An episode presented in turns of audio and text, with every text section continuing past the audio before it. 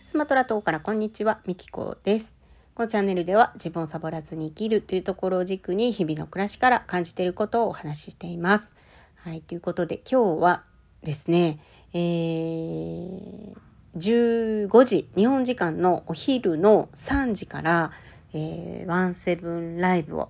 始めます。初配信です。えー、花笛を演奏しようと思っているので、よかったら遊びに来てください。えー、以前もね、言ったんですけど、まあ、ライブ配信っていうのは、このラジオトークでもできるんですけども、花笛ってやっぱりね、姿をね、見てほしいんですよね。で、そういうこともあって、えー、ちょっと顔出しができるところでライブはしようかなと、えー、思ってます。で、このラジオトークに関しては引き続き収録でずっとやっていきたいなと思っているので、えー、聞いてくださっている皆様、え引き続き聞いていただけると嬉しいです。はい。で、あとまあ、ライブっていうのは流れてしまうものなんで、大切なお話、まあ雑談とかもしようと思うんですけど、大切なお話ってもう結局流れていっちゃって残るわけじゃないんですよね。なので、まあ、残したいことっていうのはこうやって収録に収めていきたいなと思っています。はい。えー、今日のテーマなんですけども、私の苦手な人っていうテーマでお話をしようかなと思います。今日はね、まあ自分ごとのお話なんですけど、まあ1月にね、いろんなことが起きましてですね。で、なんかざわざわ、もやもやが結構長く続いてて、自分の中でね、どうやって整理していこうかなっていうのがね、あのー、見えなかったんですよ。久しぶりにね、うん、なんか基本的に結構復帰が早い方なんですけども、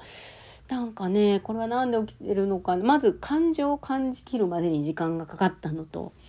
えー、感情ってすごくね、やっぱりね、大事でね、悲しいと思った時は悲しみをしっかり感じる。で、ムカつくって思った時は、このクソ、ボケじゃないですけどね、えー、ムカつきを、あ、その人にぶつけると武器になっちゃうんで、あと、まあ、自分のね家族に当たったりとかそういうのは武器になってしまうのでなのであの苛立ちムカつきっていうのは紙に書いたりとか独り言で言ったりとかまあそんな風にしてとにかくね私はいろんな感情を表に出すっていうことをして浄化させていくんですけどもその中でもねなかなかねなんかそのモヤモヤがすっきりしなくてね。でようやくねあの本当の解決に向かったというか、うん、でいろんなことが起きた中で自分は何が一番嫌だと思ったのかなって思った時に出てきたのががずるいっていうのが出てきたんですよね。であそうだ私はねずるい人が嫌なんだなって。でまあずるいって一言で言ってもイメージが湧かないかもしれないですけど例えばねあの昔からあの、まあ、例えば会社で働いて私は結構真面目でコツコツタイプなんですよ。でも、要領よくてね、ずるい人っていなかったですか？ね。えー、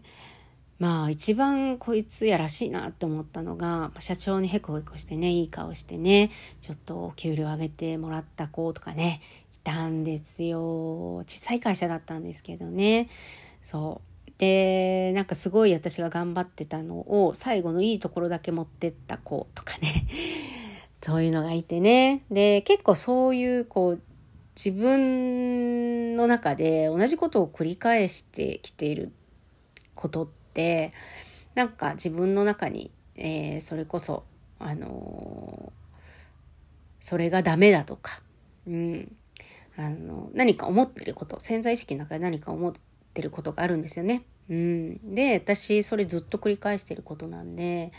あ私はこれが嫌いなんだ嫌いなんだなっていうか許せないんだなこういうずるい人うまく人を利用したりとかあそういうのがすごく嫌なんだなって、あのー、思ったんですよ。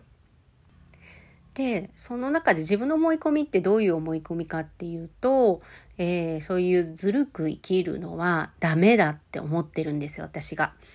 うん、私の中でそうやってずるく賢く生きるのはダメだ真面目に生きるべきだっていうのを私が持ってるんです。これは思い込みとして私がね持ってるんですよ。でそれに気づかせてもらったんでねよかったなーって今回思ったんですけどじゃあまあこっからですよね。うん、皆さんもねもしよかったら紐解き自分の潜在意識のね紐解きの参考にしてもらえばいいなと思うんですけどで自分も本当はそうしたいのにっていうのが強く出てきた場合それはねあの思い込みを書き換えていったらいいと思うんですよ。で私もどこかでね羨ましいと思ってるところがあるかいなんかいいとこだけ持ってってって自分も要領よくしたいわ真面目くさあの真面目くさく働いてしんどい思いしてってねどっかで思ってるところがあったからそれがね繰り返し起こってるんだと思うんですけどじゃあ自分もずるく生きたいかって思った時にやっぱノーだったんですよね。うんじゃあねそれを自分がそういう価値観は嫌だって思ってるんであれば私はそれを許すっていう必要があるなっていうことに気づいてね、うん、そういう生き方を選んでいる人もいるんだからそれはそれでいいということであの受け入れる認めるっていうのをする方向にね、えー、気持ちを切り替えていったんですよ。そしたらね、すごい気持ちが楽になって、もうね、なんて言うんでしょうね、晴れ晴れしい感じになって。で、その後ですよ。毎度私の人生に登場してくるなんかずるい人とか利用してくる人っていうのをなんでそんなにね毎回見せられてるんだろうって思った時に実はね私そういう人にね毎回背中を押してもらってるんですよ。だからね必要なんですよ。だからそういう人がね現れてるんですよ。そういう人が出てきた時に私はねスイッチが入るんですよ。ものすごいスイッチが入るんですよ。だから私ね2022年はちょっとねゆっくりゆっくりしようかなっていうか多分ね2021年末ぐらいにはね言ってたと思うんですよ。なんか表向きの活動は控えようかなとか。いや本当はそう思ってたんですよね。でまあそれは去年めっちゃ応援してもらったんですよ私。めちゃめちゃ応援してもらったんでなんかね今年は応援する側かなって。でみんな活動の幅が花笛の活動の幅とかもすごい広がってるし。だからなんか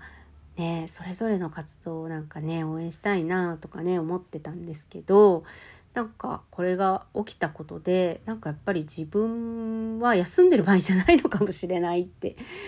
うん。やっぱ私はね表に出てあのうん、それがみんなの応援になるのかもしれないなとかも思って花笛を活性化したいというかその花笛を伝えたいっていう花笛を広めたいっていう気持ちをやっぱ実現するためにやっぱ自分自身ももっとやらなきゃいけないのかなっていうね。まあそんな気持ちになりましてですね。はい。まあものすごくハッピーエンドな感じにね今なってるんですけどもだからね悪者なんて誰もいなかったなって、うん、目の前に見ている世界っていうのは全部自分のために起きてて自分が良い方向に行くために起きててでそれをやっぱね無視しないっていうことですよね。うん、どんだけ嫌なこととか苦しいことであっても目を背けないなんでこれが起きてるんだろうって、うん、やっぱりあのー、起きた瞬間っていうのはこの人は何のギフトをくれてるんだろうなんか絶対に思えないんですけどでもやっぱ時間が経っていくうちにやっぱそう思える感じがするんですよね。今回はでもね1ヶ月もかかってないのかなでもどんどんどんどん早くなりましたよ。この向き合える感じが。うんだからまあまああの自分がね苦手だって思う人がなんかちゃんと明確になったなっていうのとでそういう人たちを私は排除したいわけではなくってこれからも必要としていて多分目の前にたくさん来てくれると思うしで来てくれた時にはまた私の背中をね押してくれるのかななんてね。そんな風に思ってます。今日はねこのエピソードを、まあ、みんなにシェアしたいなと思って収録しました。私事なんですけどもね。はい。ということで最後までお聴きいただきありがとうございました。